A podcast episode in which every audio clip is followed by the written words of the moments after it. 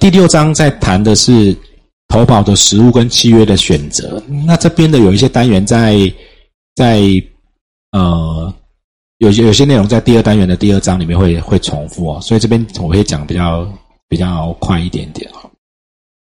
来第六章，这个就是一些真的要用背的，然后销售的时候要出示人身保险业务员的登录证，就证明你是有资格卖的哈。在一百一十七。来第六张投保实物的选择这边啊，出示登录证啊，然后销售的文件要保险公司做哦，这个就是几几个上面很那个课本的重要的事情。但这文件你可以自己编吗？那自己就是公司要做这个。好，销售的文件制作或经其同意哈。好，我看到有人在皱眉头，因为你会发现有时候我们一定会做一些辅助说明的东西。而在法令上的规定，就是你所有的文件都要公司同意。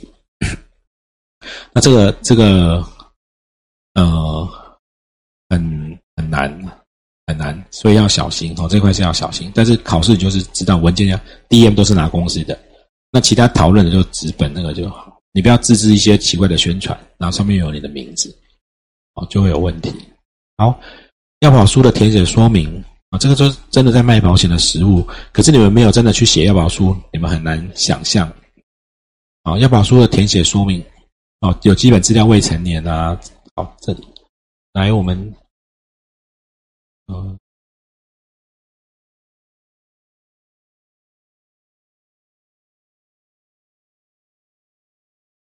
来我们来看一个要保书。好，来。就是你感觉一下就好了，因为慢慢都会换。就是现在很多公司都用行动投保嘛，你在填的时候就是它一页一页填啊。那纸本的长这样子哈，你会有基本资料，课本写的，好，基本资料就是这些姓名、地址啊，基本资料，然后会有一些呃声明告知的事项啊，好，保险投保的内容，好，这是受益人的栏位，好，这是啊。健康告知的告知事项，啊，重要事项的告知书，好，声明事项，好，各自法的，好，这个要保书上会有一些该有的附附属的文件，哈，其实要保书就长这样子。好，那这个课本上是大概有写一下要保书的填写的注意注意的事情，哈，大概你们知大概知道一下就好，等到真的开始卖，就就会懂。几个重点要注意的，什么时候法定代理人要签名？几岁是成年？二十，二十。好，那小朋友要不要自己签？要。那两岁怎么办？啊，所以七七七岁以下父母帮他签可以。好，不太会写字。好，那七岁以上他自己签。好，然后。二十岁以下法定代那个法定代理人都要签名。那这个二十岁讲的是足二十岁哦。好，等一下我们会讲到保险法保险年龄的算法不一样。哦，那很常发现的是两个年龄不一样的时候就会漏签。好，大家讲给你听。好，那告知事项的填写重点，告知事项就是问他健康状况嘛。好，在这边哈，我要跟大家讲就是。客户讲的，只要他有讲，你一定要详实的记录。那要保书上有问的，一定要仔细问。那比较常遇到的，就是新进同仁有时候比较常遇到的问题是什么？哦，比如说要保书问了这些问题，然后他自己问你问了一些奇怪的问题，哎，那我以前怎么样怎么样？那这样我要不要告诉你？他如果讲他已经讲了，我以前有怎么样怎么样怎么样？但是要保书上又没有问，但是他讲了，你又知道了，你要不要记录上去？其实很为难。他如果有，他如果证明他到他如果不小心有录音，又证明他有告诉你，虽然不在上面的事情，他未来万一发生的纠纷刚好跟他有讲的有关系，你就会很难解释。所以比较安全、保护自己的方式，在填的时候，我会建议你们一定先讲。还没开始健康告知拿出来的时候，还没开始问的时候，就压着他。我跟你说，现在问你的东西很重要，有问的你一定要老实说，没问的你不要问我，你也不要跟我说。哦，你跟我讲，我就要记上去。啊，讲越多是不是？核保上可能在投保的时候越辛苦嘛？但是有问是不是就要照实说？啊，没有问就不用说。啊，那你如果讲啊啊，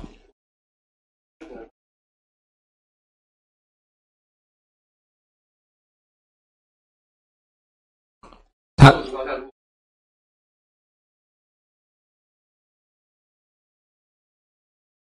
那保险公司如果知道呢？你扛，你干嘛要帮他扛这个风险？哦，我们讲卖卖保险哦，健康告知最好是把它不是最好，一定要把它弄清楚。看过太多过隔了很多年，那个遇到纠纷的。那如果你假设你们要做陌生市场，或者像我们我们公司有很多人做网络上的网络上的客户，标准的做法就是叫他健康准则打开，你自己看过。照着上面写，对，省得省得出问题。他如果你要看健康，我们也遇过有同事网络网络来问，然后叫他谈到投保健康责任打开，他不敢开，就不要做，都不要做，就不要做。好，好，然后轻贱轻签这个哈，不要相信别人。这课本特别举了两个案例哦，就是有时候你去掉人家。课本讲了两个案例，一讲的是啊，比比如说，呃，案例一二，你们大概看，就大概讲有很多种状况了，也有那种，比如说你去到家里，已经要谈先先生的保单了，到家里太太就说啊，先生在里面在开跨洋的视讯、跨国的视讯电议会议啊，或者在讲公司重要的电话，那那，你你他说没有，他就说你先等他一下，那你就那边等了二十分钟哦，我去看一下，空空空。哦，你还在讲电话哦，然后跑出来，哎，他还在讲哎，那就弄到你赶你的行程快来不及，或你很不耐烦。他说：“哎，那不然我拿进去给他签，那你就让太太拿进去房间签了。其实房间里面根本没有先生，都是太太在演的。哦，然后最后出来以后，先生根本不知道有投保，有没有可能谈常常谈保险的时候，太太想要帮先生买，先生不想买？有啊，很多。”或者是 A 要帮 B 买，这种太多了。我们我们就发生一个实际的状况：新生儿投保已经约到客户的家里去了，然后客户就约在啊，就说现在上面很不方便上楼，那就在社区楼下的那交易厅嘛。那新生儿当然就不会报下来嘛，对不对？然后是不是就签了保险？事实上，那个小朋友当时已经在住院了。对啊，就在我们就发生在我们单位啊。我跟我跟你们说，你们其实而且还是认识的人，对，就是所以你们没有见到被保险人哦，要非常非常小心这种问题很多很多。好好，来保保险年龄的算法啊，在那个保险费算法这边哈，保险契约年龄的算法，它叫做最近生日法，又叫保险竹龄法哈。生日在这边，往前往后六个月算同一岁。好，来一百一百年一月一号出生，现在几岁？保险年龄几岁？出生那年是零哦，哈，一百年一月一号出生，现在几岁？对，一百年一月一号，十岁哈。你我教你们怎么算，就你们就从就一百年嘛，一月一号嘛，就一百零一年是不是一岁？然后就一百零一到一百一十就十岁，那十岁的往前往后六个月都是十岁，所以去年的。七月一号他就十岁了，然后到今年的六月三十之前，他都是保险年龄都是十岁。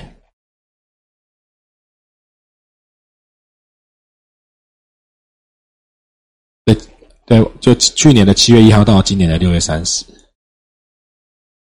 都是十岁。一月啊，就往我们一月一号嘛，往前往前六个月，往后六个月啊，到今年六月三十，对，就切半年。嗯，民国九十年一月一号出生，一月一号出生，现在几岁？二十岁，对不对？所以他的保险年龄是不是从去年的七月一号到今年的六月三十都是二十岁？所以最常发生问题的就是在去年他来买保险，法定代理人没有签名。去年他买保险，你的建议书打出来是不是就是二十岁？但是他民法上还没有足二十岁，对不对？他到今天才足二十岁，法定代理人要签名，那半年最长没签到。如果他先一月一号到现在，比如说现在已经是一月十号了嘛，现在一月十号投保，是不是民法上也足二十岁？保险年龄也是二十岁嘛？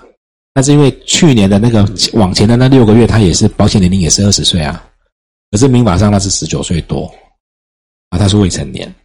没有，常常会遇到这种没有签的，然后业务就会排哦啊，这不是你看他建议书已经二十岁啦，不是不是看这个，那个法那个成年是看那个民民法的成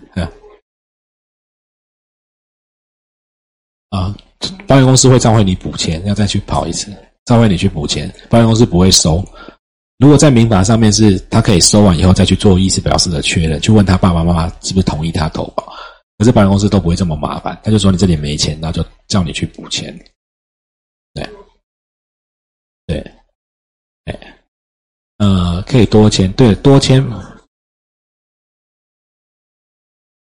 啊，现在有的保险公司也会召回你多签，所以把它弄清楚比较好。有时候多签他也会对，好。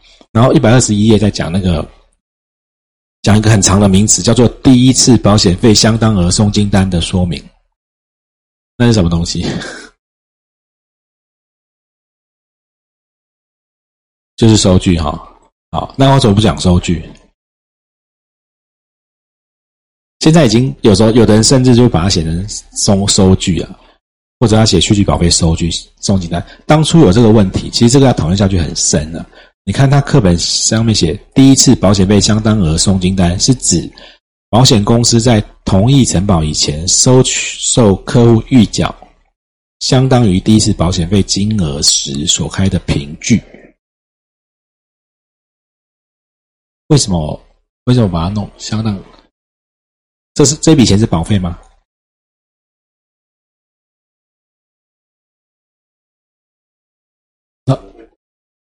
来，相当于第一次保险费金额，那它是保费吗？如果是保费，他就讲保费就好了嘛。哦我们在讲，那个人家以前讲说，人家问哦，你好笨哦，好像猪哦，怎么回他？不，没有，就回答说，哦，你就说哦，你好像人哦。我是人，我像猪而已嘛。我说哦，你好像人哦，对不对？相当于就不是嘛。哦，你相当于人，就不是你相当于猪，好吧？好，所以这笔钱 不是保费，那个钱不是保费。哦，那为什么不是保费啊？我要买保险不是缴保费嘛？因为保险契约都没有成立，所以你现在是先预缴一笔钱。然后他开始去审核。那等一下我会讲一下投保的程序哈。所以缴了那笔钱，等到契约成立，他再把这个钱转成保费，所以他才会变成一个送金单。那那这个他又不能当收据，因为收收据收了，到时候要退，他只是预缴方，让它变成概念哈。好，那所以这个就会影响到契约生效的效力哈。你看在第二段好第四节的第二段，要保人在保险公司同意承保以前，缴付相当于第一次保险费的金额。契约要等到同同意承保的时候才会成立，对不对？好，所以讲下去，保险公司是还要审核投保的时候，等到他同意承保，这个契约才会选成立哈。那契约成立的时候呢，效力要溯至缴付日开始起算。这是在讲什么？哦，我现在一月十号，我就呃一月十号我就呃签约，然后我也预缴了。假设我保费算出来是两万四，我也预缴了一笔钱，叫做两万四，但是还不是保费，它是相当于保费的金额。然后你也给我一个送金单，表示你钱拿走了。好，那我有个有个凭证，你拿走我钱了，然后你是一月十号拿走的，保险公司开始审核，审核，审核，审核，审核。好，那审核到最后，哎，同同意承同意承保了，那笔钱直接转去变保费，那契约生效是从今天开始算。对啊，就今天签的，今天签，他可能审核到一月二十、一月三十、二月十号，但是我们是今天一月十号。签要保书又收钱，对，好，好，那这个生效日是很重要的哈，待会我们也会把它讲细一点点哈，好，但这边先讲到这边，因为到下午的就会再讲更细，然后他填写是不能涂改送金单，因为牵涉到生效，不然就会有那个争议啊，万一出险了，到底什么时候生效？好对，它有一点像，就是你现在有收钱，那我确定你收好。我们来，呃，看那个那个第三条哈，保险责任开始缴付保费，这个这个没关系，这边你们都稍微看一下，因为等一下下午的就会上到这里，那个在法规的第二单元里面就会讲。好，本公司应自同意承保收取第一期保险费后负保险责任，好发给保险单作为凭证。那在同意承保前。这个你们如果要翻，其实在示范条款有，不过先不用翻，我我们先这样很快讲过去，下午会讲比较细。呃，到那个法规的地方我会讲比较细。同意承保前，这个是示范条款的第三条。好，收取相当于第一起保险费金额应付的责任，要自同一承保数字预收的时候开始。好，多了这一条，你还没有还没有同意承保前，我钱已经收给你了。你发生事情，保险公司就是要赔。为什么？避免保险公司，比如说你现在投保，我今天一月一号投保，一月一号收钱，保险保险公司审核半年，那中间他就开始看，哦呦，出险了，半年后就告诉你，哎，对不起，我不收，不承保，那消费者不是很没有保障吗？所以他就是收了钱，如果你还没有 say yes say no，发生事情就先赔吧。所以有一些保险公司的规定，他就会觉得你这个人有很多体况，或者要调病例又很复杂，或者你这个金额太高了，我觉得有风险，我就叫你先不要收钱，或者是我们写的授权书给他，他也都不去扣款，他就不收钱，收了钱他就有责任。嗯，OK，好，我们用几个状况这样跟你们讲，你们比较清楚。来看这边，来假设第一个状况，我们今天在投保，哦。也同时缴费，往前其实还有个三天审阅期，这个我们下午也会讲哦。好，那到保金公司收件，保金公司再到保险公司收件，对不对？然后，好，假设这边危险事故发生了，可是保险公司他到这边才同意承保，那要不要赔？要，对，因为核保哦，我同意承保，它是不是涉及到？这里就生效了，所以他是不会赔。OK 哈，好。第二个状况，要保也缴钱，一样审阅了三天，保金文件跑到保金公司，跑到保险公司，也发生事情了，保险公司拒保或者延期承保，是不是没有生效？好，所以他就不会赔。好，就不会赔。好，要同意承保才会生效哈。好，然后假设三天。发生事情，核保，但是你这边同意承保，但是因为你没缴钱，那也不会赔。要有钱哈，OK，好，所以大概是这样子。好，那到底哪一天是预收相当于第一期保险费金额？假设是缴钱，是不是就没有问题？很清楚嘛？但是保金公司大部分是不能收钱，哦，寿险公司可以收钱，保金公司不能收钱。那哪一天是收钱的时候？像保险公司就会有这种送金单，有没有？哦你看他其实当初就是不能用收据哦，他还打一个收据，因为很多民众对这个件这个文件的这个单，那叫这什么单搞不清楚。如果可以用收据，就用收据了哈。好，那有的会用写暂收敛，这是保险公司的。哦，甚至像呃，有的这边还有时间，几点几分，哦，哪时候收了这个，他会讲说这边不能涂改。假设你是用这种送金单收的是钱，有没有？像刚这边是不是都收钱？啊，如果这个保险公司有的还可以收钱哈，保金公司都不行。保金公司是不是大部分用这种信用卡、金融转账？你授权他扣了，我钱都摆在边，你不扣嘞？那生效日是哪一天？签的那一天，签授权书的那一天，还是签要保书？签签授权书啊，通常会同一天。那如果不同一天，是用签授权书那一天。好，那签授权书，所以他钱不扣就他的事情了，对不对？那写在哪里？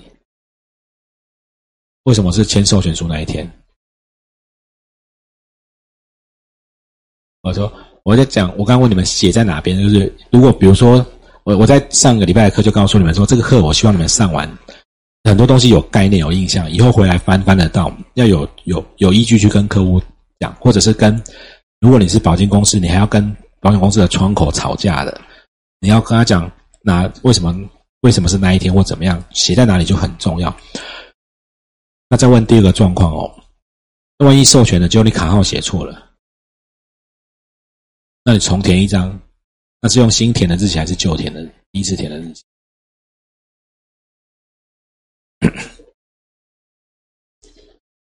啊，因为你你是你是有做过的嘛？写在哪里啊？他如果不回错，有问题吗？好，就就是这些东西要有依据哈。来，好像这像这这个授权书的写法，他讲第一次的保费，乙方要同意承保，而且确定从甲方就是保护那边拿到钱。契约的时期就说到签订这个授权书那天开始，就是你们说的签这张开始写在这边，有的有写，有的没有写。好，好，这个是写有没有？没有哦，他讲的是以保单上载载的日期哦，不是签这张的日期哦。那保单载的日期万一不一样呢？哦，所以这边就有很多细节，我们到第二第二单元的第二章把它讲更细一点点哈。因为生效日很重要哈，好，那这是法令上有规定，你的第一次保险费送金单，好，它的格式是要有一定的格式哈，好，要确认投，为了它的目的是为了要确确认那个投保的日期、时间哈，在第四节后后面有没有？在那个一百二十二或一百二十四页哦，差两页，看你们的书是哪一哪一年的哈。制表这些格式，要确认投保的日期时间。然后，要注意，经纪人公司没有哈，经纪人公司没有，考试会考到，但是工作上、实务上你们没有。那要怎么确定投保的日期？在经纪人公司是你要上网去报备，哈，上网去报备。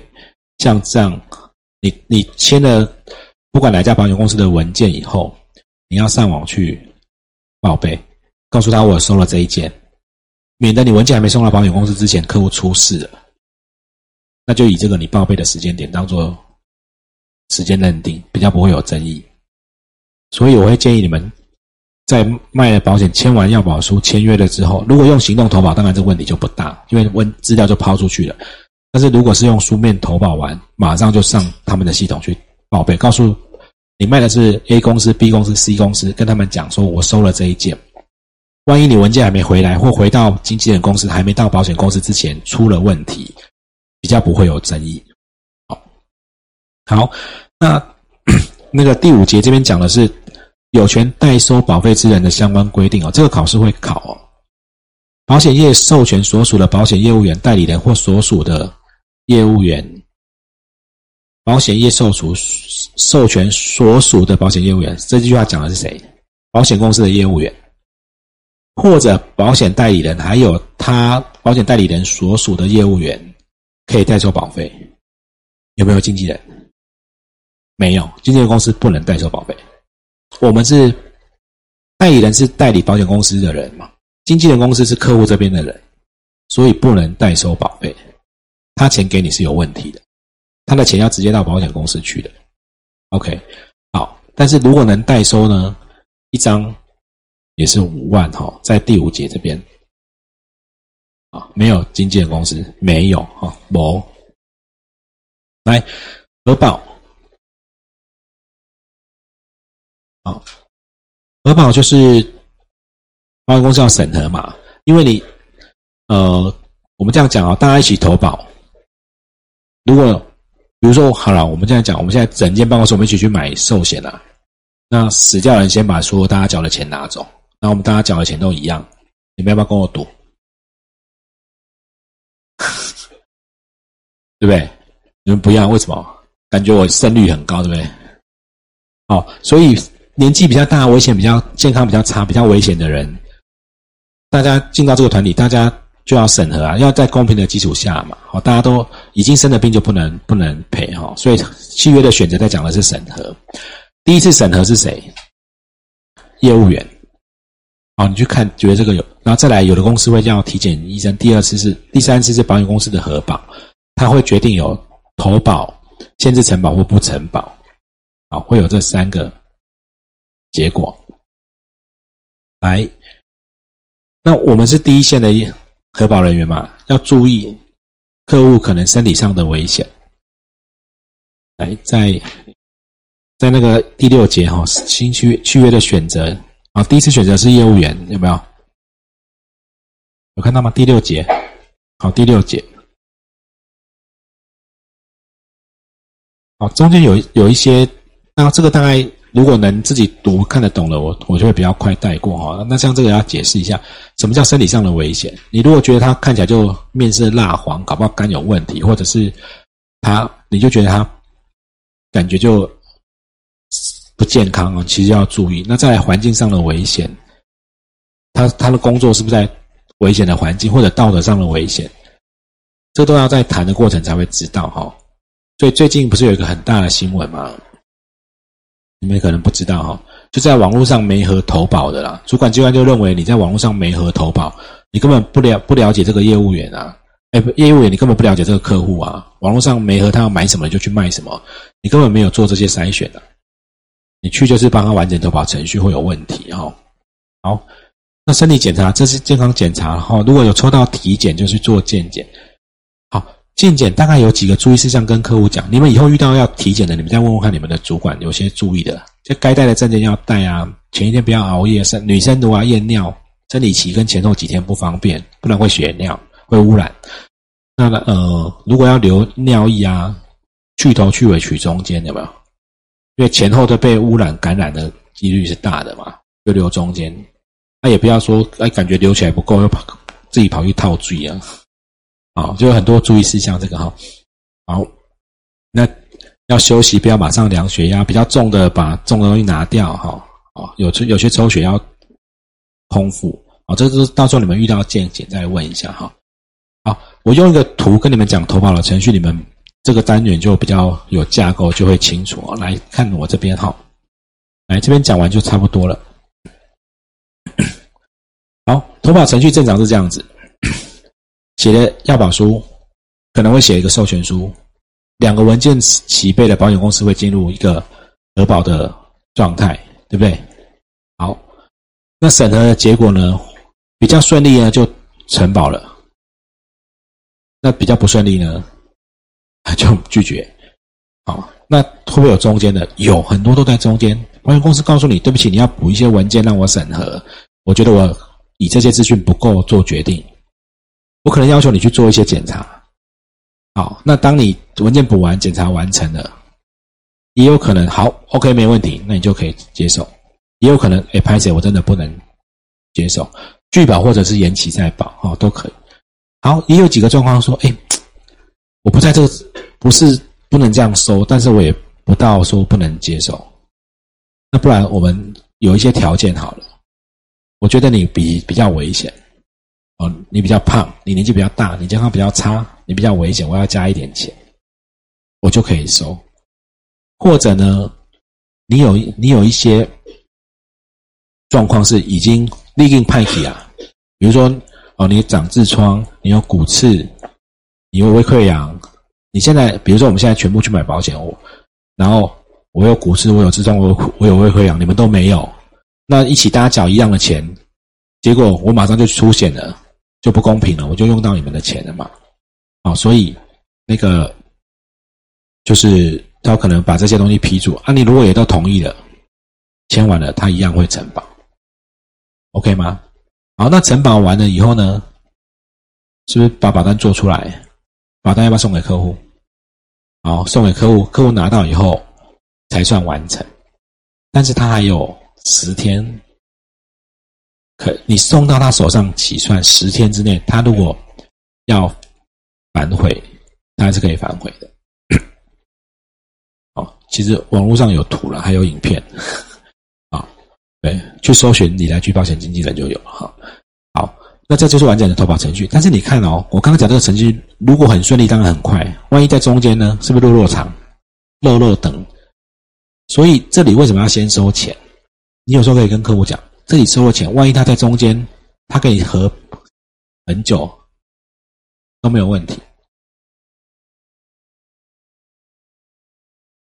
好，都都没有问题，他合多久就没关系。因为在同一承保前，如果他有收了钱，发生事情是不是就要赔？所以有的公司收了钱以后，万一他发现要走落落场的时候，他把钱退给你。你 ATM 给他，他会 ATM 还你哦，他会赶快退给你。因为有一些要他觉得我就有问题，我要诈保，我就拼那个，我搞不好弄完以后，我也不用授权书，我就钱直接汇到你保险公司，你就收钱了嘛。他会把钱退给你，他会把钱退给你。OK 哈，好。批批注和加倍来，呃，有同学在问批注跟加倍，我解释另外一个状况，你们就举，我这样解释你们就会懂。我们现在大家买车开开车，是不是买车险？好，用车险讲你们比较容易理解。啊，大家今年都买车险了，就明年要在投保的时候，我去年撞了五次车。我技术很差，那我开车很危险。保险公司又来，哎，发现我李先生，你根据你去年的记录，你你比较危险，你今年要再买可以，保费两倍，不然我不要了。啊，这叫做加费，因为我比较危险。好，或者是我们现在买车险，如果我们都是新车投保就没有问题了。如果旧车你要去买车体险，保险公司一定会做一件事情，叫你把车子拍照检查一遍。为什么？因为旧车不是刚出厂，有可能你们现在都大家都要买车体险，我的右边后照镜早就撞坏了，我一投保明天就去修，这样不是就有问题吗？他就先拍照，那他看到哦，你现在你的右边后照镜撞坏了，你要买可以，这一块我不保，除非你先修好，其他我都可以保。可是人家的车整台都好好的没有事，你的车右边是坏掉的，我批注你右边这个后照镜不保。批注除外那块我不保，那叫批注。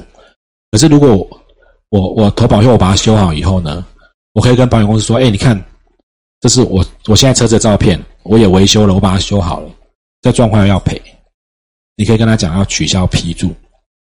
所以你们就会发现，在回到人的保险，高血压、体重过重这种，通常他很难把单单独的危险批注出来以后，他会整个加费。他会整个加钱，但是像骨刺、乳房纤维囊肿这种单一的问题，他他就哦，骨刺不赔，痔疮不赔，乳房纤维囊肿不赔。那只是批的范围，有的公司批的大，有的整个乳房肿瘤都不赔，也有可能。好，那就要看保险公司。对骨刺，我可以只批这两节已经长出来的。我付很多报告，跟他讲，我现在只有这两节有，其他都没有嘛？你不能批我全身的骨刺啊！哦，那可以跟他们沟通。啊，但但是这些医疗保险现在越来越难买了哈，大概是这个过程。好，所以补充一张你们以后一定会遇到的问题，那这个这个单元就结束。客户常常就讲说，我就是怕我来才来买保险，你还把我怕的东西批掉。我就是摸到这里有纤维囊肿，我才来买哦，我怕以后变坏，你才批掉。我就是肝功就觉得肝指数现在越来越高，才来买保险，你还帮我加费，还把肝除外。很多会有这种问题，你们就一定会，因为他，我就想先害怕才会改变他的行为。以前都很讨厌保险嘛，有一天医生说你的状况很差，他就来买了，对不对？好，好，那怎么跟他讲？我举个例子，比如说，呃，好，一个肝指数已经异常了，保险公司说对不起，你的肝都不会赔，肝硬化、肝癌都不赔。我就是肝开始不好，我才来买保险，你还帮我整个批掉？那怎么样让他能理解？这是合理也正常的。哦，以后当然你们主管也会教你们怎么说，但是我这边先讲一下。你你，比如说他是肝功能异常、肝指数异常或者 B 肝带源，他他觉得他我我又还没怎样，我只是刚开始，我是害怕我才来买。你你现在告诉我这个就不能承保？那你就问他说：“那如果现在另外一个客户来，他的指数是你的两倍，你觉得他要不要让他承保？两倍应该也还好吧？好，所以好，保险公司就哦，那你们你标准体哦，两倍还好，那我也标准体都承保。那这两倍，那另外一个来是这个两倍的两倍，是你的四倍，要不要让他承保？呃，那个四倍可能太夸张了啊，四倍就太夸张。”那到底用多少才是标准？那照你的逻辑，那如果有个有一个肝肿瘤只有零点零二公分，但是是癌症，跟一个两公分的零点零二的说，我只有涨零点零二，哎，你不仔细看也不一定看得到，哎，你应该要让我保啊。那到底要保到什么程度？那如果照你的逻辑，你就是怕，他也怕啊，那都要保。那你现在只是一个点嘛？对不对？你现在这里有问题嘛？保险公司说这里不保，其他，但是我们我们看到是张白纸，你看到这个点不保，可是保险公司保了全部大部分的东西都保了呢，只有那个没有保而已啊。那如果这个点你就说不行不行都要保，那另外一个来，如果他已经有两个点了，还有个大点呢，那要不要保？所以保险公司一定都保这些白的地方，只要你有点，对不起，全部都除外，大家都公平，不然你现在觉得。你觉得你这样怎么保？但像我就会觉得我都没有病，那或者倒过来讲，你比较瘦，我比较胖，我觉得你不能加我钱，你跟我保，你也不要跟我赌啊，因为我会比较危险，我比较早出钱就把钱都用走嘛。那那个比较严重了，他一定会用比较快啊。所以对保险公司来讲，已经知道的我全部都不保，大家都公平。已经知道我都不保，都不要保。那如果你不能治好的比较危险，我就加费；如果你能治好，等你治好我们再来谈。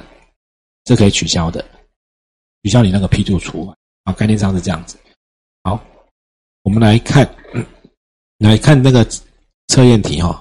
测看完这个我们就休息。好，来五十年二月一号生日啊，真的会考哦，会一百零三年七月十号投保，保险年龄几岁？赶快算，教你们怎么算。先看一百零三年的二月一号几岁？五十三。那他有没有在前后半年内？啊，就是五十三，可以吗？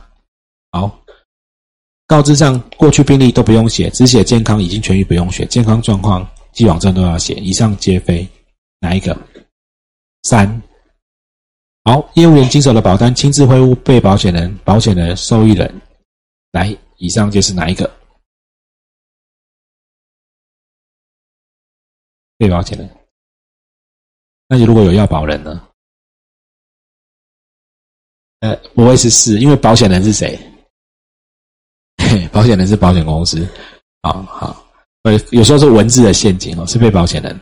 来，它是互助共济的制度，参加投保的人应该都是有病需要保险的，环境不良有可能意外，身体健康以上皆是。三号良好的人，来收到第一次保费哈，同意承保后哪一天生效？同意承保当天收到保单的时候。遇到遇到客户通知，好三号三，OK？大概就这样考，哦好，我们一样，下课休息十分钟哈。